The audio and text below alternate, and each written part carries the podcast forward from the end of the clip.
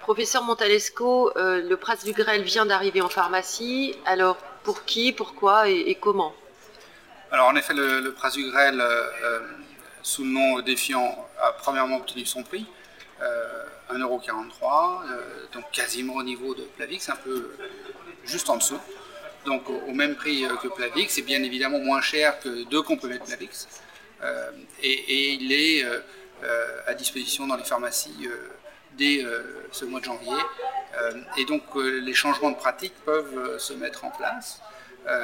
pour quel patient on aurait tendance à dire ah ben, il faut suivre et l'AMM et euh, probablement les recommandations, puisque déjà des recommandations nous disent euh, quels sont euh, les, patients qui en tirent le plus de bénéfices, et on a les recommandations en particulier anglaises, les NICE Guidelines, qui je trouve sont remarquables et très logiques. Elles nous disent les patients avec un, infarctus du myocarde et sus-décalage du segment ST,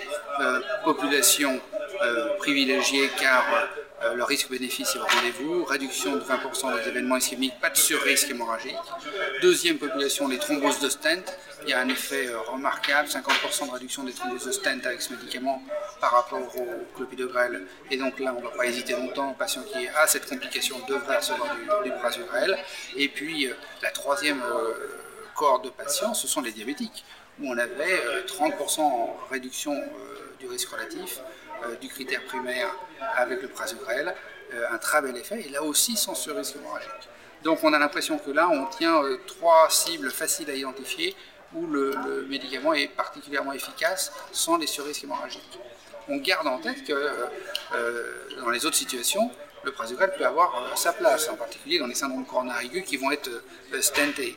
Et, que là, par contre, il faut surtout garder en tête qu'il y a deux sous-groupes de patients chez lesquels on, fera très attention, les patients âgés de plus de 75 ans et les patients de faible poids, euh, moins de 60 kg, chez lesquels euh, la posologie de 10 mg est probablement un peu forte. Euh, et vous savez que la posologie de 5 mg est actuellement réévaluée dans, plusieurs études, en particulier pour ces patients-là. Le 5 mg n'est pas disponible en France. Il l'est dans d'autres pays européens, il ne l'est pas en France. Donc c'est manifestement une limite à la prescription. Euh, maintenant, le bon sens clinique doit l'emporter. Un patient qui a une thrombose de stent et qui a 77 ans, je pense qu'il doit rester euh, une bonne indication au prasugrel. En ce qui concerne les syndromes coronaires aigus sans sus-décalage de segment ST, il y a bien évidemment des indications lorsqu'une angioplastie va être euh, effectuée et on va réserver ce médicament aux patients qui ne rentrent pas dans les catégories où il y a des précautions d'emploi, en particulier les sujets âgés, comme vous savez, de plus de 75 ans, et euh, les faibles poids de moins de 60 kg, ou un surrisque hémorragique, et on, évitera sans doute de, traiter ce, type de patient-là. Les accidents vasculaires cérébraux, c'est de toute manière la contre-indication euh, au, au prasugrel.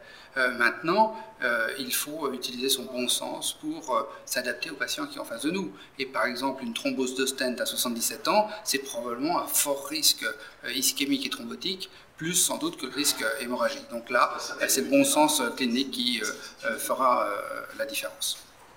Je vous remercie.